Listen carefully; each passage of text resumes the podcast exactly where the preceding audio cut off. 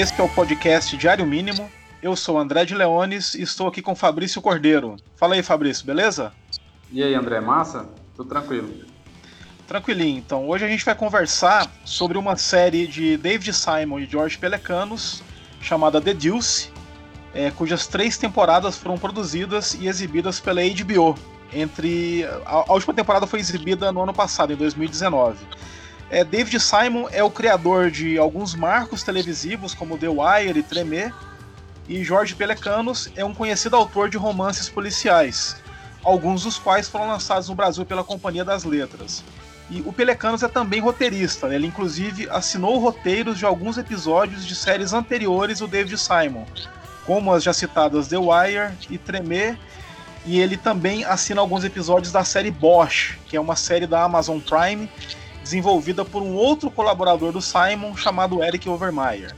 Mas no caso de The Deuce, que é o tema do episódio de hoje, a série foi assinada, entre aspas, apenas por David Simon e pelo Pelecanos. E, enfim, as séries do Simon, elas têm abordagens e estruturações muito características. Em geral, elas lançam um olhar sobre uma determinada cidade ou lugar no decorrer de um período específico de tempo.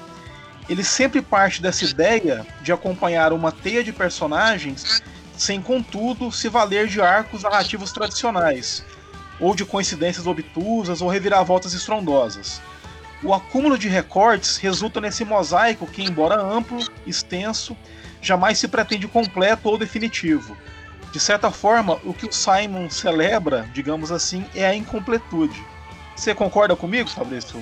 Essa... Concordo, concordo muito, André. É, o David Simon, para fazer uma, uma analogia com o cinema, né, até então a gente tinha falado só de filmes, é, ele, acho que hoje ele, ele, a gente já espera né, é, certas características das séries é, que são criadas e, e, e, escritas, enfim, por ele, né? É, e é exatamente isso que você falou, ele faz uma espécie de, de radiografia de um determinado lugar, uma determinada cidade é, dos Estados Unidos num determinado tempo. É, The Wire é a série mais famosa, né, a série que, que colocou o nome dele realmente, com, deu uma grande expressão para o nome dele, que é em Baltimore, que é a cidade dele, né? Ele é jornalista do, do Baltimore Sun, foi jornalista do Baltimore Sun. Tem, tem dezenas de personagens principais, todas as séries dele tem muitos personagens e é, é, é uma investigação impressionante é, sobre um, um, um, um, pedaço desses lugares dentro da história de, de, dessas cidades e da história, de certa forma, dos Estados Unidos também, né? Baltimore, que é uma das cidades mais violentas é, dos Estados Unidos e, e, e o, o Deduz vai chegar, é, essa última série dele, também para fazer essa, essa, essa, essa radiografia de Nova York de 1971 a 1985, né? E os, os personagens principais é só, só o creme de la creme, né? Cafetões, prostitutas, é, atrizes pornôs. É, a série acompanha a, o surgimento da indústria pornográfica né, nos Estados Unidos, é, mas não só isso. É, é, uma característica dele é que em The Wire já tinha isso, né? Você tinha traficantes, tinha policiais, tinha políticos, tinha jornalistas, né? Isso. Ele vai criando esse mosaico, né? Que, que vai intercalando essas histórias que correm ali paralelamente e que vão criando, no fim, esse grande mosaico mesmo da cidade, né? é, né? Desculpa repetir a palavra. Expondo as estruturas, né? Expondo, é, você vai de mosaico aí, eu vou de radiografia aqui. Expondo, okay. expondo a estrutura né, urbana do, do funcionamento desses lugares em, em todas as suas é, é, perspectivas, né, em, todos, em todos os seus cantos. O The Wire tem, se não me engano, cinco temporadas, correto? Cada Sim. uma vai, vai, se, vai se deter, é, sem abandonar nenhum outro personagem, exceto os que morrem, claro vai se focar em, em uma determinada é, peça, né, uma determinada engrenagem daquela, de toda aquela situação de, de violência e criminalidade. Né? A primeira temporada se foca na, mais nos departamentos policiais, a gente vai acompanhar mais os, os, personagens policiais, é, você vai ter uma temporada dedicada às docas, uma temporada que vai se concentrar mais no sistema escolar, enfim, então vai, vai, vai é, observando o funcionamento dessa cidade em cinco, em, em cinco temporadas. Com The Deuce não, não é muito diferente, embora cada temporada não, não, não necessariamente se, se, foque, né, porque ele está mais interessado em, acho que, acompanhar a, a vida e evolução desses personagens dentro dessa, desse, de, desse submundo né, de Nova York naquela, naquele, naquele espaço de tempo, né? Isso, é, só para esclarecer, o título da série, né, The Deuce, se refere a um local específico da cidade de Nova York, que seria a Rua 42, entre a sétima e oitava avenidas, porque durante os anos 70 e até o começo ali, meados dos anos 80, era nesse quarteirão que se concentrava bastante né, é, a prostituição, traficantes e tudo mais. Né? Era, era como algo como a boca do lixo de Nova York, né, para usar uma, uma expressão bem brasileira. e então, e havia também nesse quarteirão alguns dos cinemas que é, é, são chamados de greenhouses, né, que são cinemas Isso. ou salas de cinema especializadas é, na exibição de filmes pornográficos, ou de terror, ou de baixo orçamento, exploitation e tudo mais. E é nesse caldeirão né, que começa a se desenvolver a indústria pornográfica nova-iorquina, que depois, já na segunda metade dos anos 70, começa a migrar para a costa oeste, né, para o Vale de São Fernando, na Califórnia, em Los Angeles, na Califórnia. Uhum. E quem, quem, quiser saber um pouco mais sobre esse outro lado da história da, da pornografia nos Estados Unidos, é só ver a obra-prima do Paul Thomas Anderson, Bug Nights, né, que é um, um belíssimo filme que também se foca na passagem dos anos 70 para os 80 e no desenvolvimento da, da indústria pornográfica, né, com, tendo como pano de fundo. E uma, uma coisa interessante, Fabrício, não sei se você sabe, é que o Simon ele teve a ideia de, de desenvolver a série The Deuce porque quando ele estava é, produzindo uma série anterior dele, chamada Tremer, que é uma série que se passa em Nova Orleans, é, após o Furacão Katrina, é uma série sobre a cidade de Nova Orleans, lidando né, com, com após catástrofe, se reconstruindo e tudo mais, sempre nesse esquema dele de ter vários personagens, criando esse enfoque bem quase global da cidade, né, com de todas as classes, de todas as, as ascendências e tudo mais. Então ele estava em Nova Orleans produzindo a última temporada de Tremer, quando um membro da equipe de Tremer chamou o David Simon e o Pelecanos, que tinha escrito alguns episódios de Tremer, para conhecer um cara que estava morando lá em Nova Orleans e que nos anos 70 ele havia sido dono de um bar em Nova York.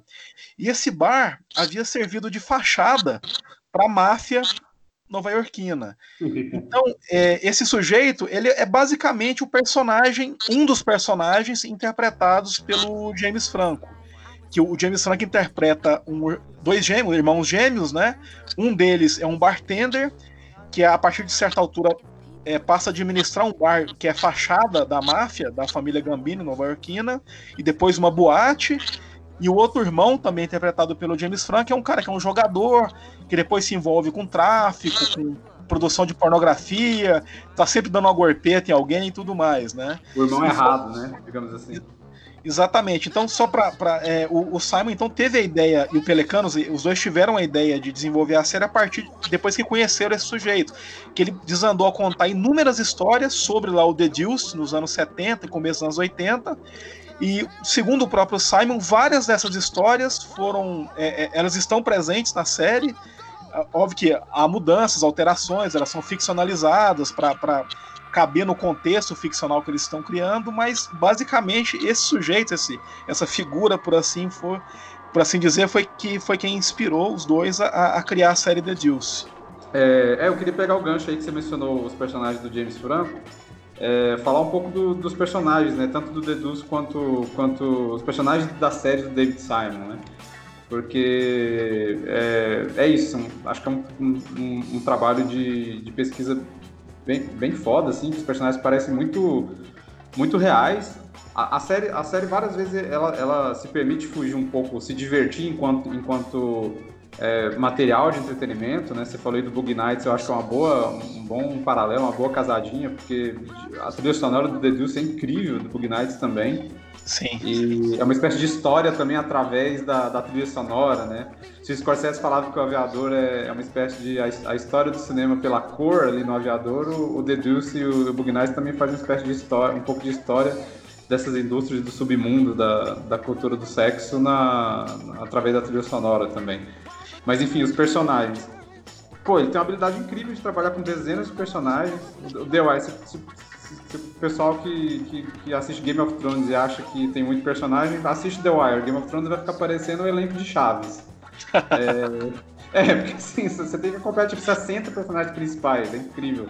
não é à toa que o, que o Alan Moore comparou The Wire a um romance, né? Acho, acho que às vezes as séries deles parecem muito com isso, assim, é muito diálogo, muito texto mesmo. E como você falou, não tem, não tem é, é uma incompletude, né? Ao contrário, de, eu, eu gosto de Game of Thrones, mas é, é são, são, é outra toada, né? Ele não está interessado em fazer, o, em fazer o cliffhanger, em terminar o episódio para te viciar para ver o segundo. É uma continuidade da vida desse personagem para onde o, o, as escolhas deles e o acaso e forças maiores levam a vida para onde elas acabam sendo levadas, né? Então é muito fascinante acompanhar a vida desses personagens de, to de todos os lugares possíveis que, que, esse, que, que essas circunstâncias, né, de, no caso de Deduz Nova York, naquela época, é, é, propiciam, né, que, que estão lá para que esses personagens têm que lidar. O caso do, do, do Frank e do Vincent, né, é, e, o James Franco tá, tá, tá, eu particularmente eu acho ele incrível na série, é divertidíssimo como Frank, o irmão, o irmão é, irresponsável, né, Sim. É, acaba é, muito divertido acompanhá-los e que durante a série você vai criar uma, uma de certa forma uma afinidade, mas também um, um, um carinho por, por, por, por, todos esses personagens, inclusive alguns dos, dos cafetões escrotos, assim. Né? Então são personagens com dezenas de camadas que é impossível você categorizá-los é, de uma maneira que talvez em, em séries não tão complexas e não tão é, dedicadas a essas figuras, é, seria muito fácil de encapsular num, num certo clichê.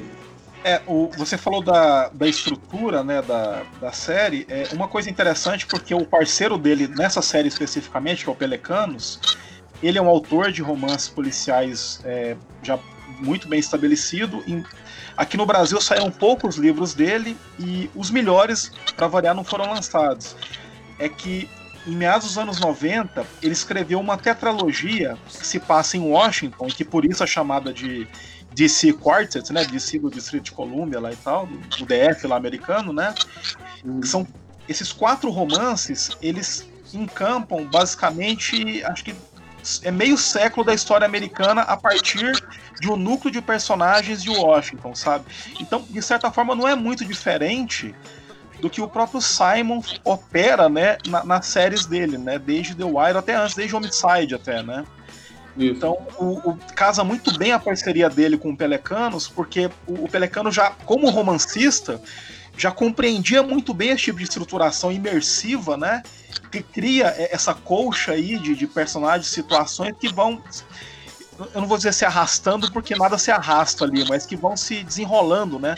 No decorrer do tempo e às vezes em períodos históricos muito particulares. É, no caso de The Deuce, como eu falei, são três temporadas. A primeira temporada se passa entre 1971 e 1972, ou seja, no auge ali da, daquela boca do lixo, né, como, como eu disse, nova iorquina. A segunda entre 1977 e 1978, ou seja, entre elas sempre há um salto temporal significativo. E a última temporada se passa entre 1984 e 85. Então, é, a primeira se ocupa bastante ali da, das prostitutas que trabalham na calçada, né? Literalmente. Ah. E dos cafetões, e do começo da, ainda da, desse meio da indústria pornográfica, ainda bastante amadora, começando a se desenvolver na segunda temporada, essa indústria pornográfica já está todo vapor, já começou a haver uma mudança de eixo lá para a costa, pra costa é, oeste, né, para Los Angeles, mas já tem uma estrutura já de produção e distribuição muito já bem desenvolvida, né? E por fim, na terceira temporada, é, já temos ali o, o auge da epidemia da AIDS, né? Muitos dos personagens ali são afetados direto ou indiretamente pela epidemia. E também uma outra coisa muito importante é que houve né, um, um processo de limpeza, entre aspas, do centro de Nova York de meados dos anos 80 para cá, né? Então toda essa é, é, deixou de ser aquela boca do lixo para se tornar esse grande é quase que um shopping center a céu aberto, né? Uma coisa para turista uhum. ver a Times Square e tudo mais. E, inclusive, tem uma cena maravilhosa, que é a última cena da série, isso não é nenhum spoiler, que um personagem É, é a única cena que se passa no, no, no, né, no presente, né, em, no caso em 2019, em que um personagem que havia vivido toda aquela experiência dos anos 70 e 80, após muitos anos ausente, ele retorna ali ao que era o The Deuce e circula por ali, e a impressão que você tem depois de você ficar imerso por três temporadas ali naquele ambiente que era sujo, confuso, a impressão que você tem é que parece alguém que está visitando um, um, planeta alienígena, assim, né? Um planeta visitando um outro planeta, que é tão é, chocante, né? Que foi a mudança ali, né? Que foi a, a gentrificação mesmo daquela área. É, você mencionou a, a, o ápice da epidemia da AIDS, né? Que vai, que vai, que vai ser um dos temas ali da terceira temporada, né? Outra, outra característica do David Simon, é, parceria David Simon George Pelecanos, enfim, que, que vai estar também no Deduce, é essa, essa atenção pela, pela realidade material das coisas, no caso da cidade, né, ou daquele contexto. E que eu acho bem, bem detalhista, se você considerar. É uma série de, de, de, de três temporadas, né, que seria aí, um pouco mais de 20 episódios, e, fa, e fazer essa espécie de análise do submundo do capitalismo, né? O que não deixa de ser capitalismo também. Tipo, a, atinge os personagens da epidemia da AIDS, mas também atinge a, a, projetos e a cidade como instituição, consequentemente, né? Acho que as séries dele tem, tem uma clareza muito grande, assim, de, de que é, a urbanidade, a cidade, enfim, todo, essa, todo, todo esse ambiente ou projeto do que quer que seja, de, de, de uma cidade ou de vida, de, de projeto de sociedade, enfim, não tem consequências nos indivíduos e vice-versa, né? Nunca deixa de ser também uma relação de trabalho daquelas pessoas, né? As prostitutas são é uma relação de trabalho que precisa de dinheiro, né? Os cafetões, enfim, a, o, e o que vai acontecendo durante esse período aí de 15 anos, uma década e meia, vai tendo consequências boas para algumas pessoas e ruins para as outras, né? Se você pega uma personagem como a Candy, que é a Maggie Gyllenhaal, na minha opinião, papel da vida dela incrível, tem algumas das melhores falas é, da série, produtora da série, inclusive. O, o, o, arco dela, né, é maravilhoso, assim, tipo, ela, ela entrar numa indústria de cinema, nunca ter um, um, um cafetão atrás dela, uma independência, mas ao mesmo tempo tendo uma clareza muito grande de que existem vários tipos de prostituição naquele mundo, né? Não importa o lugar onde ela alcança. É, a, no caso, a personagem interpretada pela... que ela alcança. O que eu acho interessante no, no, nesse personagem da Maggie Gyllenhaal, né, que é a Aileen, né, também chamada de Candy, que era o, o, o nome de guerra dela, né, na, quando ela, ela se prostituía na calçada lá nas ruas, é que ela, ela, ela vai galgando, né, esses degraus, mas é, a todo momento alguém em uma determinada posição, né, pra, expressando muito bem o que é o machismo, né, na, na sociedade, em qualquer aspecto da sociedade, é que tem sempre alguém, de certa forma, se esforçando, né? Para lembrá-la do, entre aspas, do lugar dela, né? Para tentar colocá-la no que os outros acham que seria o lugar dela. Então, no, na primeira temporada, em que ela ainda é uma prostituta, e que, como você citou, ela não tem um cafetão, então, de certa forma, ela não tem proteção, né? Entre aspas ela há, uma, um episódio fortíssimo que ela é brutalmente espancada por um cliente, né? Assim, porque o cara sabe que não vai ter nenhum problema, porque ela não tem ninguém, não tem nenhum cafetão ou, ou nenhum policial que ela suborne ou nada que vai tirar satisfações dele por causa disso. E similarmente, mesmo depois, quando ela se torna uma diretora de filmes pornôs é, respeitada, há sempre situações em que alguém tenta colocá-la nessa posição subalterna e não raro humilhante, né? E é incrível como mesmo assim é, ela mantém uma integridade moral assim acima de qualquer discussão, né? Que é impressionante a ela sempre a, sai a, por cima, mesmo que e ela não faz questão que os outros saibam que ela sai por cima, ela sempre sai por cima. Exatamente, assim, eu acho, eu acho uma personagem extremamente bem construída e a interpretação da Meg Hall também concordo, acho que, é o, acho que é o papel da vida dela, assim, sabe? É... é e ela vira uma puta diretora, né? Sem trocadilho, mas, mas é uma grande diretora na série. E, e tem, tem, acho que tem momentos clássicos da série em que isso vai ficar muito bem demonstrado, às vezes com, com falas. Eu sou apaixonado no, no momento em que ela tá ela convida o Larry Brown para. Aliás, o Larry Brown se oferece, o Larry Brown é um dos cafetões. E ela. Você vai saber lidar com uma câmera, you, you can't beat slap a camera, sabe? você, não, eu não sei como se traduziria exatamente beat slap a camera nesse caso. É, você não pode estapear a câmera como se é, ela fosse uma né? Dominar a câmera, humilhar a câmera, sei lá, enfim. É, a câmera que vai que vai que vai estar tá sobre você sempre, né? Não é, tipo essa sua relação de poder de cafetão que você está acostumado não funciona aqui. Tem um momento do monólogo dela que ela, que ela faz todo um background de personagem que ela está falando sobre ela também para uma atriz que está ali começando e que pede orientações, que também é uma cena incrível. Enfim, a relação que ela vai ter ali com o que se torna uma espécie de relacionamento mais estável, né, ali na, na terceira temporada com ela também. Ela, ela, ela, tem uma outra relação com dinheiro, né? O cara chega a falar para ele, o cara tem muita grana, chega a falar, é só dinheiro, né? E a, a relação com ela sempre foi só dinheiro, mas é um outro tipo de relação, né?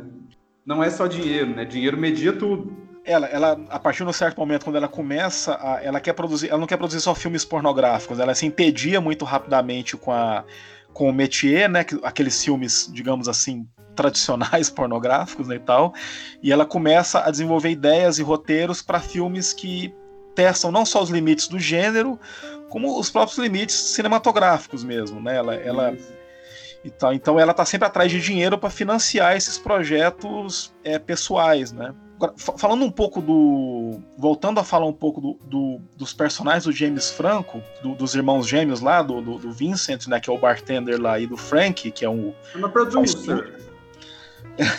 I'm a producer. e que é interessante também, e que eu gosto muito na, na série, a maneira como é, o, o Simon e o Pelecanos eles desenvolvem a relação dos dois que são relações distintas, mas são muito significativas as relações dos dois com a máfia, né? Porque logo no começo da série eles já começam a, a servir de, de uma forma ou de outra de fachada, né, para a máfia, com os bares, as boates, depois as saunas, né, e também a, a, os puteiros lá que os caras abrem, né. E, e, é interessante também porque o Vincent, né, que, é que seria o irmão gêmeo mais responsável, que tem mais o pé no chão, ele sempre tenta se manter um tanto distanciado lá. Na, na, ele tem uma boa relação lá com o mafioso com que ele trata, mas ele tenta ficar um, um tanto. O mais possível que ele consegue, ele tenta se afastar daquilo, né? Para ele são ossos do ofício.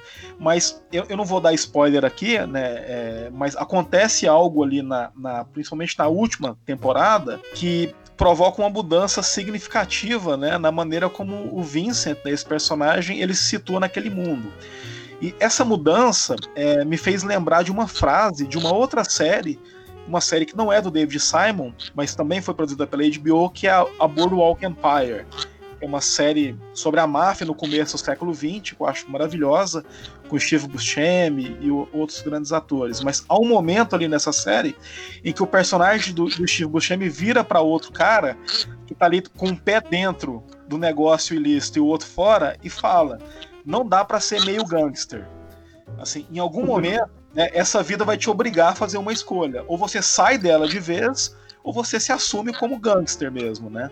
E é curioso porque é mais ou menos isso que acontece com o personagem do, do Vincent, né? Não dá para ser meio gangster, né? Você não tem como, durante uma década e meia, ter relação com uma das famílias, uma das cinco famílias mafiosas de Nova York, uma das maiores organizações criminosas do mundo e se manter limpo, digamos assim, né? Ou sair de boa, né? É, ou sair de boa. Tem um custo, né? Tem sair de boa. É, não tem, você tem, tudo tem um custo ali, né? E, e, eu gosto muito da. Primeiro, da sutileza com que isso é, é desenvolvido né, aos poucos. E também da, da maneira como tudo se desenrola até o final. Como que ele, ele consegue né, lidar com aquilo de uma forma ou de outra, mas o, o preço que ele paga é bem alto. É, bastante.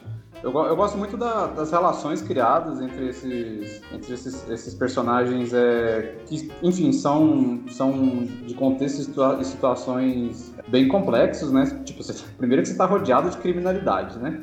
para começar. Com uma criminalidade pesada. Você pega, por exemplo. Porra, agora eu esqueci o nome do. Do principal mafioso, que. que o é o, é o Rudd. O Rudd. Isso pô, talvez seja o mafioso mais gente boa, assim, que eu me, que eu, que eu me lembre, sabe? Eles criam, não deixa de ser um criminoso, é, um mafioso e, e, Mas parece, nossa, esse mafioso parece ter bom senso. e, e, você cria uma, uma, uma, uma simpatia por, por, pelo personagem desse mafioso, assim, que é, que é, que é, que é maravilhoso, assim, a, a, a, ponto de você se importar muito com, com, com cenas muito específicas do, do, é, do, durante a durante a série, né, da relação dele com o Vincent, enfim, com, com o próprio Frank, né, a, série tem um, tem um. É clichê falar que tem um carinho por cada personagem, mas isso é, isso é tudo desenvolvimento de personagem. Né? Assim, vamos tornar essas pessoas as mais próximas de pessoas que você acreditaria que existem na, na vida real, assim, com todos os as suas, seus problemas e, e, enfim, com suas qualidades defeitos, más escolhas, boas escolhas, enfim, boas relações, péssimas relações e vamos tornar elas é, críveis para qualquer que seja a nossa audiência. Tem, tem aí alguma. As séries David Simon não, não são famosas por fazer grande sucesso, né? Justamente porque são. Você tem toda essa carga né? de, de, de personagens e de, de vida acontecendo, me parece. Eu acho encantador. É, eu é, é, acho que tem muito a ver com aquilo que eu, que eu comentei no começo, né? O fato dela não ter, um, não ter não haver arcos narrativos tradicionais ou, ou é. facilmente reconhecíveis, né? Ele faz esse recorte, né, das vidas dessas pessoas e acompanha essas, essas pessoas durante algum tempo, né, por aquele espaço e não há aquela coisa de ter grandes reviravoltas ou coincidências obtusas ou absurdas e tudo mais, né? É uma coisa que opera em outro tom, né? Em outra outra levada mesmo. É quase orgânico, é, o, essa coisa do arco, assim, ou do, narrativamente, porque querendo ou não, as estruturas dos personagens existem, né? Claro. É, mas são coisas muito sutis, assim, que vai, ele vai lançar alguma coisa numa primeira temporada que vai pagar talvez lá na terceira, né? A personagem da Laurie Madison, por exemplo, a primeira fala dela quando ela chega para se prostituir, ela tem uma conversa ali com as prostitutas, ela fala: ah, eu preciso ter um cafetão, senão eu fico preguiçosa, né? Isso, isso vai ser resgatado é, é, de certa forma, lá na terceira temporada, né? De, de, de maneiras, assim, é, é bem intensas. São coisas que você começa a entender, assim, o, o, o para onde, como, como a personagem chegou ali, né? Só, só para é, o, o, mafioso ali com quem o, o, o, Vincent e o Frank lidam, ele não é, não é qualquer mafioso, ele é um capo lá da família Gambino, né? Que é uma das cinco famílias que controlam o crime organizado em Nova York, né? E ele, de fato, ele tem essa, essa postura, ele, é, ele tem bom senso, ele tenta resolver tudo da melhor forma possível, né? Ou até onde é possível, dado o modo de vida dele. E é curioso também como a série mostra com sutileza a, a passagem do tempo e as mudanças socioeconômicas, inclusive dentro da hierarquia da máfia. Né? Entre os anos 70 e meados dos anos 80, ocorreram mudanças enormes na, na, na, na organização mafiosa nos Estados Unidos muito em função da, de leis que foram aprovadas, e começou a haver um, meio que um vale tudo ali na, nessa estrutura mafiosa, uma coisa que a gente pode perceber bem, por exemplo, em um filme como Os Bons Companheiros do Scorsese, né? Você percebe ali uma mudança de, da maneira como o, o, os gangsters se relacionam, mesmo na periferia da máfia, muito significativa a partir desse momento, porque os mafiosos começaram a ser pegos, por exemplo, com drogas, e para se livrar dessas penas de prisões absurdas, perpétuas e tudo mais, eles começaram a dedurar os outros, né? Então a, a estrutura da organização sofreu um abalo muito grande. E mafiosos à moda antiga, como o Rudd aí da série The Deuce, eles paulatinamente começaram a ser substituídos por caras mais sangue nos olhos, né? mais impiedosos e que não tinham tanto apreço para resolver as questões que surgiam na base da conversa ou negociação o que acontece na série com o Rudd e o cara que é o braço direito dele, que é o comandado dele, né? Que vai ascendendo dentro da organização até um momento em que um come o outro, basicamente, né? em algum momento. Mas o que eu acho interessante é que essas mudanças né, sociais e econômicas elas são percebidas em, todas, é, em todos os núcleos da série, né? Dentro da, da, da prostituição de rua, dentro da polícia, dentro da política, né, quando os caras já começam a pensar em como, como que eles vão fazer para limpar ali o centro de Nova York, né, e torná-lo entre aspas habitável, dentro da máfia, dentro da indústria pornográfica, então todos esses ambientes, né, as mudanças dos anos 70 para os anos 80, elas são é, muito bem desenvolvidas no interior da série e muito bem percebidas também. Nesse sentido, assim, como eu estava aqui pensando não que a gente esteja acabando aqui de, de falar, mas eu queria, eu queria pensar um pouco mais sobre o final, assim, como que você encara o final da série? Guardadas as devidas proporções, me lembra um pouco, obviamente, o final da Sete Palmos. Eu não vi a Sete Palmos. Porra, André. Enfim, claramente um final melancólico. Eu, eu vejo também um, uma espécie de celebração, sabe? Não, não sei se nostálgico, mas. É, você está falando especificamente da cena da cena final é, mesmo. Eu tô tentando falar de final sem né, contar para os nossos queridos ouvintes, nossos cinco ouvintes. Eu, não, eu descrevi o final agora há pouco. Né? Eu falei que um dos personagens lá que é importante, ele volta ao Deus lá no, no, presente e circula. é mesmo, meu pelo que era, né? Eu, eu, descrevi a cena. Só não falei quem era, né? Pra não... é, meu paralelo com a Sete Palmas foi por água abaixo. Achei que você tinha visto. é, essa revisitação, essa revisitação dos personagens queridos, né? E, e, parece vir uma, uma espécie de. Como, todo, como toda. Não toda grande série, mas talvez toda grande obra, assim, é, tem, tem, essa reflexão bem, bem profunda sobre, sobre a morte, né? No final. Eu creio. É, é, essa cena, para mim, a cena final, é, a qual eu aludi anteriormente, em que o, o, personagem passeia pelo, pelo ambiente onde se passou a maior parte da série, ou toda a série. De hoje, né? Mas hoje em dia, né, e que é um ambiente totalmente transformado, né, virou, virou ponto turístico, Times Square, museu da Madame Tussauds lá, daquelas coisas horríveis de cera, fica ali onde era o Deuce, né, fica naquele quarteirão, o que é, o que é irônico, no mínimo, né? É. Tem o Museu de Cera, onde era o maior ponto de prostituição do centro de Nova York. Assiste Mas ele... Game of Thrones no, no, no seu hotel, apartamento, enfim, ao invés de ir no cinema. eu acho que é mais uma forma que o, o, Simon e o Pelecanos encontraram primeiro para expressar o choque que existe né, entre você ter visto ali, acompanhado por três temporadas, aquele ambiente da forma como era nos anos 70 e começo dos anos 80 e da forma como é hoje. Né? Eu acho que cria ah, sim, uma. É, é, um choque né, a, as imagens ali, né? Como, o, o quanto mudou, né? O quanto foi o quanto de fato lá os políticos lá do começo dos anos 80 eles obtiveram sucesso nesse processo né, de, entre aspas, de novo, limpeza e nesse processo de gentrificação. Né? É uma mudança da qual esses personagens muito selecionados, né, de 40 anos atrás, 50 anos atrás, é, é, fizeram parte, né, cada um dentro de acordo com, com suas vidas e seus pequenos ou grandes lugares, fizeram parte desse processo. Né? Esse, esse, processo às vezes não muito controlável para onde as coisas vão, né? No caso de Nova York, che, che, chegou-se ali, né? Nesse tempo de hoje, totalmente é, a grande Nova York turística que por um, nunca tem resoluções fáceis, né? Por um lado é uma Nova York reerguida, né? Por outro lado, é, muito muito se perdeu, né? Uma, uma higienização, que tipo de higienização é essa, né? Eu, eu fico encantado com, com a clareza. Difícil falar nesses termos tão abertos, assim, mas uma clareza do, de como de como a vida parece operar às vezes, você me entende? Sim. Filosofando, né?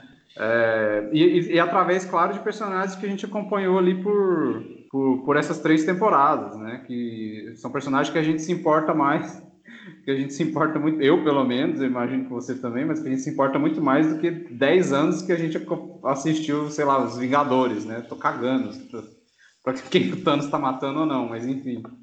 Esse passeio, de certa forma, ele, ele coroa né, esse, esse processo, né, esse processo histórico, social, econômico, né, que tem inúmeros atores, né, não só atores mesmo, mas atores mesmo, né, tem o, o assessor lá do prefeito, tem o policial, tem que são personagens assim que é, é, eles representam muito bem esses agentes da mudança, que é uma mudança que ocorreu paulatinamente, é uma mudança que teve um custo enorme, inclusive humano, e que transformou a cidade em certos aspectos para o bem, em certos aspectos para o mal, e, e, criou né, essa Nova York como você descreveu, né, que parece mesmo uma, um enorme shopping center ali, né, aquele, aquele miolo ali de Nova York, né. Uhum. Parece não, ele é né, um enorme shopping.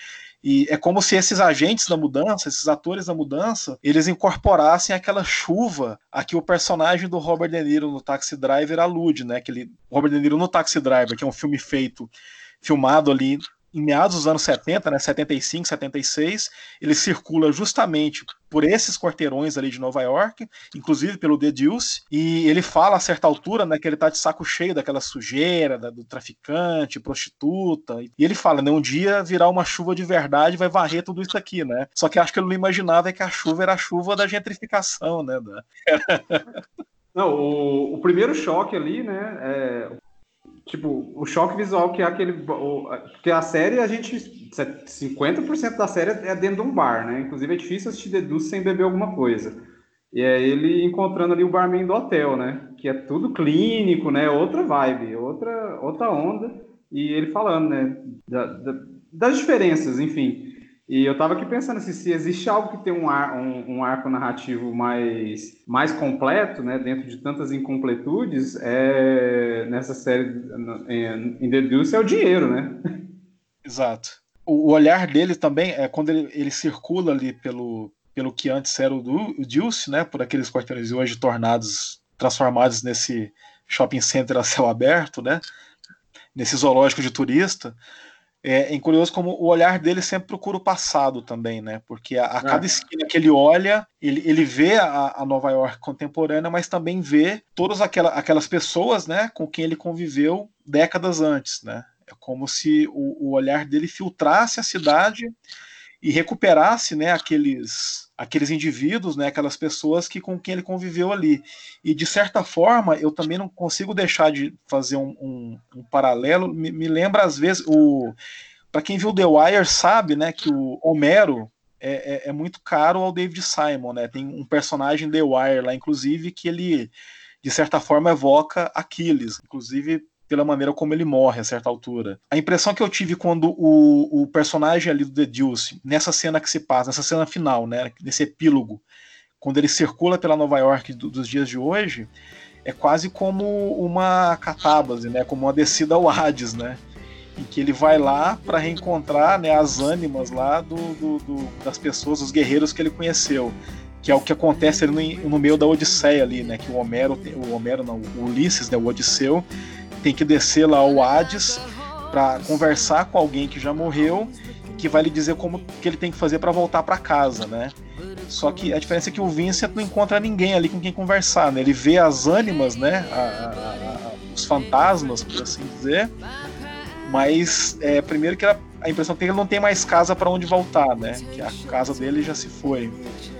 Mas o, o passeio ainda é válido, né? Esse passeio ali entre os mortos ali ainda é válido você falou de passeio pelos mortos, né? É uma, é uma maneira de honrar aquelas vidas que, que se foram e que fizeram parte disso tudo, né? Uma espécie de. É, não, não nos esqueçamos.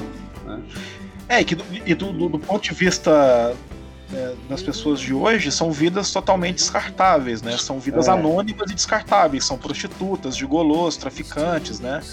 O mesmo quem obteve sucesso ali virou diretor, produtor de filme pornográfico, mas do ponto de vista da sociedade de hoje são é, indivíduos anônimos, descartáveis, né? Mas o, interessante de se percorrer 15 anos, né, nessas características da série de David Simon, e aí entra a beleza desse final, é que a maior parte daqueles personagens, principalmente os, os, os, os mais queridos, né, de alguma forma é, em maior ou menor, menor grau, ele, eles e, e, aquilo, e aquilo que eles representam, ou no contexto em que eles estão envolvidos, se viram de ignição também para tudo que veio depois, né?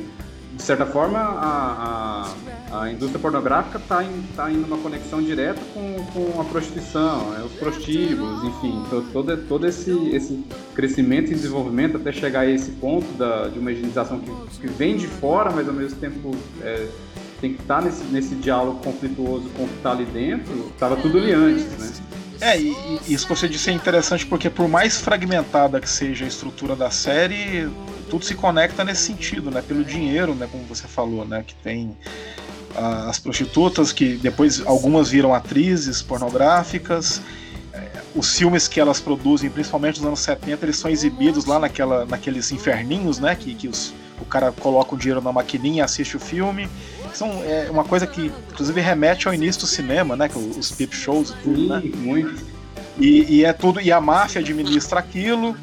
E, mas a, a, prefeitura tem o interesse de certa forma limpar, ou pelo menos é, abafar um pouquinho, porque elas têm interesses maiores, né, imobiliários e tudo mais. Então, eu me lembro de uma, de uma frase do Dom DeLillo no, no, livro Cosmópolis, né, que foi adaptado para o cinema pelo David Cronenberg. Tem uma personagem que fala lá pro protagonista que o, o dinheiro estaria perdendo a sua capacidade narrativa, né?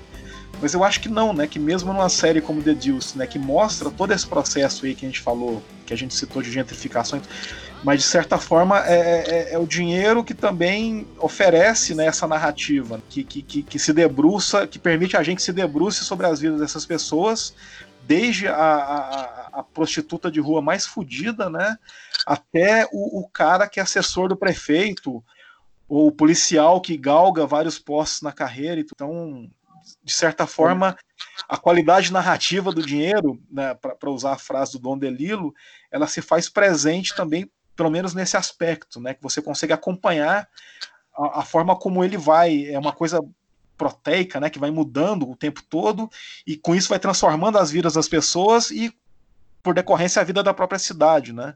Muito. Você tem ali. É, Dedúcio é uma série exemplar, eu acho, para ilustrar surgimento e decadência e desaparecimento de é, pequenas células, pequenos mercados, e aí surgem maiores mercados que vão é, canibalizando os mercados menores até você ter, até chegar a esse ponto, um, que aí seria, eu acho que, pela, pelo, pelo tom da série, quase como se fosse é, o grande mercado de Nova York, né? Nova York inteira seria o grande mercado que, enfim, pela gentrificação, é, ele, ele come todos os outros, né? Exatamente. Mesmo, por exemplo, a indústria pornográfica, né, que está, de certa forma, mais ligada a esse submundo, né? É, a partir do momento em que ela, ela se desenvolve mais na, na costa oeste, né, em Los Angeles, no Vale de São Fernando, a, ela também passa por um processo semelhante, né, que, que de, de, profissionalização, de industrialização e tudo mais, né. Tanto é que há também esse conflito, né, esse, esse ruído entre as pessoas que continuam trabalhando em Nova York lá na série e aqueles que vão para Los Angeles, né, em que há quase que uma linha de montagem, né, de, de putaria, e que é depois ainda com o advento do vídeo, né, do, do vídeo cassete, que aí a, a, a reprodutibilidade da coisa é, é, é, é, exponencial. Tá em toda. É, então, esses filmes que eram exibidos lá nesses inferninhos lá no, no Pixel, o cara tinha que ir lá, né? Se arriscando, digamos assim, né? Pra ninguém, nenhum conhecido ver, colocar a moedinha lá e assistir lá um pouco, ou então entrar num cinema, num greenhouse, né? No que, que exibia filmes pornográficos.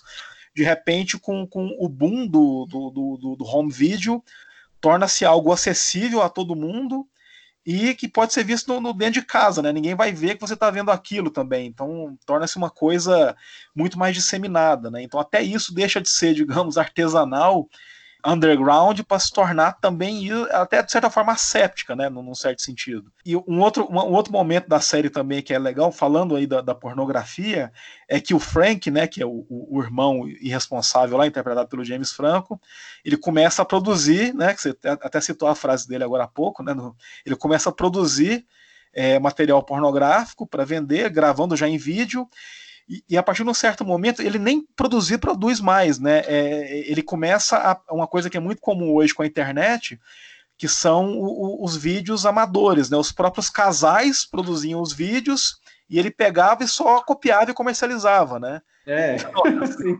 o que é curiosíssimo também, né? Que ele, ele um visionário, né? O, o Frank, ele já, ele já previu uma coisa que com a internet se tornou feijão com arroz, né? Qualquer site pornográfico você entra, tem lá canais e canais só de conteúdo produzido pelos próprios usuários, né? E o Frank, ele já, ele já, ele já começa ali, já em meados dos anos 80, a fazer esse tipo de coisa com videocassete. Toda essa, toda essa parte da, da, que, que envolve ali cinema, indústria de, de filmagem, da, da indústria pornográfica, é, é você tem os filmes cult da Candy, né, da Eileen, você tem várias, várias facetas, né? Você tem a super indústria cocainômana, é, ambiciosa ali para onde a Laurie Madison vai vai acabar indo, enfim, para ser uma grande pornstar, provavelmente, sei lá, equivalente a uma Jenna Jameson, assim. Nós entendemos de pornografia também, Jenna Jameson, Silvia Sente, a gente pode falar vários nomes, assim, mas não é o caso, deixa para depois. É... isso, é outro, isso é outro podcast tem, tem voltando aqui para Candy, né, que é uma revolucionária, né, ela vai ser admirada, tem a maravilhosa cena em que ela vai fazer um orgasmo na montagem, né? Através da montagem. É uma, uma, montagem emotiva, assim. A montagem tá gozando, né? O filme tá gozando junto com a, com a, com a personagem, né? Falei, gente... E, e, o estúdio lá, do, eu esqueci o parceiro de, é, dela, de produção, cheio do... É, cartazes do Bresson, do Godard, do Truffaut. Eles vão ver Rashomon do, do Kurosawa acertar é, o ponto. Exatamente, é isso mesmo, isso mesmo. É, inclusive as marquises do cinema são maravilhosas, né? Desde o começo, desde, tem, tem um momento que aparece Alien, é um show, assim. Visual, visualmente a série é, é, é, muito foda, né? Tem as imagens clássicas deles andando ali na calçada, o, o, o Vincent atravessando a rua, né? Os planos abertos, é uma série muito bonita. E voltando a falar da cidade, né? Dessa, é, dessa Nova York que, que vira o que vira, assim, a, o, o, som da série é muito foda, né? Tem sempre, tem sempre gente discutindo na rua, né? Aquela, na, na, na, na região da, de The Deuce mesmo, assim, é, é, treta o tempo todo fora do quadro, né? Sim, é, e de certa gente forma. xingando, você escuta carro derrapando, passando, não sei o quê. Eu acho o som da série incrível. É, é uma coisa que eu sempre percebi no. Principalmente nos filmes do Scorsese, né? Essa ideia de que a cidade está pulsando o tempo todo e tá. Isso, é muito vivo. Viva, tá gritando contigo, tem sirene toda hora, tem, tem falou, treta e etc. E eu acho que ele consegue recuperar muito bem né, esse universo urbano ali e dar vida a ele de uma forma incrível mesmo. É, te dá uma sensação de, ó, a gente escolheu esses personagens aqui para acompanhar, assim, mas tem, é como você falou, Cidade Pulsando tem tem dezenas, centenas de outros personagens aqui tretando com suas e, e, e os sons são bem altos, né? Eles, eles realmente atravessam a cena, né? Voltando a falar dos micromercados, esse núcleo dos cafetões, né? Que na, na primeira temporada eles estão mandando, né? E tal. E aí depois eles começam a ser barrados ali nos prostíbulos e, e vem aquele papo ali de legalização de prostituição. Aí eles falam assim, pô, mas quem que vai precisar de um cafetão então se, se essa porra for legalizada, né? Tem, tem toda uma preocupação é, é, da, da, da, deles perderem a profissão, né?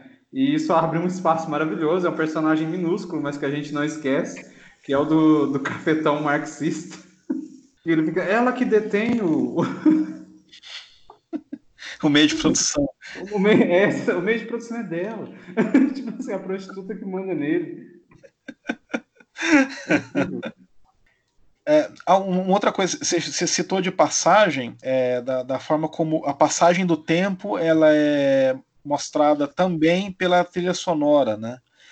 Inclusive, isso desde abertura, né? Cada temporada tem uma abertura diferente. Então, a, a música que abre a primeira temporada é do, do Curtis Mayfield, depois a segunda temporada, acho que é o Elvis Costello. Elvis Costello na... com This Year's Girl, minha favorita. É, e na terceira temporada, que já é anos 80, rasgando ali, é Blonde, né? Elas introduzem bem a, a, a temática de cada temporada, né? Sim. As letras. Sim, a... de Blonde é Dreaming, não é? É Dreaming. E a do, do, Curtis Mayfield, que é a da primeira temporada, é Don't Worry, If There's a Hell Below, We're All Going to Go. É, não, não se preocupe se tem um inferno lá embaixo, nós todos estamos indo para lá, né? Isso, que é a temporada mais decadente, né? Exatamente. Segunda é o momento de que alguns personagens estão se reerguendo, e aí tem This Year's Girl, vai, vai ser é, em grandes aspectos também a, a, a, temporada da Laurie Madison, né? Que seria This Year's Girl. Enfim, depois você tem os sonhos meio que se desfacelando, né? É, o Dreaming, né, na terceira temporada. Muito por culpa da, da AIDS, né, no caso de alguns personagens. Que, que, que a letra do Blonde chega meio irônica ali, né?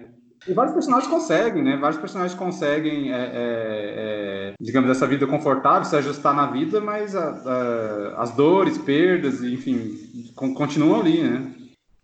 Pô, eu tava, até vi uma entrevista do, do, David Simon. É isso, né? Ele, ele, ele falando: olha, as séries que a gente escreve, que a gente cria, é... a gente pensa, é, é... realmente queremos chegar a algum lugar, é... não dizer algo no sentido de mensagem, assim, mas é, é claramente uma série preparada ali para redondinho em, em, três temporadas, né? The Wire em cinco. Não, não, não, tem essa de, de, de, de se estender né, para uma audiência. Né? Ela realmente. O Show Me a Hero, se eu não me engano, é uma só, né? Foi pensada para ser uma só. É uma minissérie Ou, mesmo. É uma minissérie mesmo, né? Então, é, é eles fazem realmente sabendo exatamente onde que quer chegar. Né? É, tanto é que a, a pro, o próximo projeto dele, que vai ao ar já agora em Nossa, março, abril, é uma adaptação do romance do Philip Roth, Complô contra a América, né? Que imagina os Estados Unidos governados pelo Lindbergh, né? Que é um aviador famosíssimo, mas que tinha simpatias nazistas, né? Então, o, o Roth, ele, ele reconta a história da própria família, dele próprio, mas nessa América transformada, em vez de ter o Roosevelt lá, você tem o Lindbergh, né? Então, as vidas dos judeus americanos teria sido bem diferente ali naquele contexto, né? Que o Lindbergh seria um isolacionista, ele não, se, quer, não quer se envolver com a, com a Segunda Guerra Mundial, não dá apoio à Grã-Bretanha contra o nazismo, e ao mesmo tempo, dentro dos Estados Unidos, né, começa, obviamente, o antissemitismo sempre há, né, mas há um, a partir do momento que você tem uma chancela presidencial, né? Mas é o que acontece no Brasil hoje, né? Você tem homofobia, tem racismo, mas você tem um presidente que é tudo isso também. O, o, os boçais se sentem licenciados, né? Para agir a partir daí, né? Então é algo parecido. Então é uma minissérie, né? É essa do baseado no livro do Roth e para quem tem HBO ou para para quem quer recorrer aí aos links corsários, fique atento, fiquem atentos aí que acho que agora em março já estreia. Nessa entrevista que eu mencionei, o David Simon, ele inclusive mencionou, é, ele falando, eu acho que é um bom momento para se, se adaptar, é, um bom momento nos Estados Unidos para se adaptar a complô contra a América. E aí ele, ele falando, mas não parece ser tão simples assim. Eu tive um encontro com o Philip Roth, e ele, e ele para ter essa conversa sobre adaptação, e ele disse que o Roth foi bem claro assim, olha, é, também acho que é um bom momento, mas cuidado, muito cuidado para não confundir Lindbergh com Trump. Lindbergh, é, apesar de tudo, ele era muito querido, ele não era um bufão. Há paralelos, mas são coisas bem diferentes. E é isso aí. Você quer acrescentar alguma coisa, Fabrício? Não, acho que depois de The Deuce, acho que rola bebê, né? É isso aí. então, este foi mais um episódio do Diário Mínimo. Eu quero agradecer ao Fabrício aí pela mais uma participação. Voltamos dentro de alguns dias, né? E a nossa rotina permitir, certo, Fabrício? Certíssimo. Fiquem atentos. Fiquem, fiquem com o podcast ligado, 24 horas que a gente aparece. Dando F5 na página, é isso mesmo. F5 na página, exatamente. É. é isso aí. Valeu, Fabrício. Abração. Valeu, André. Beijo.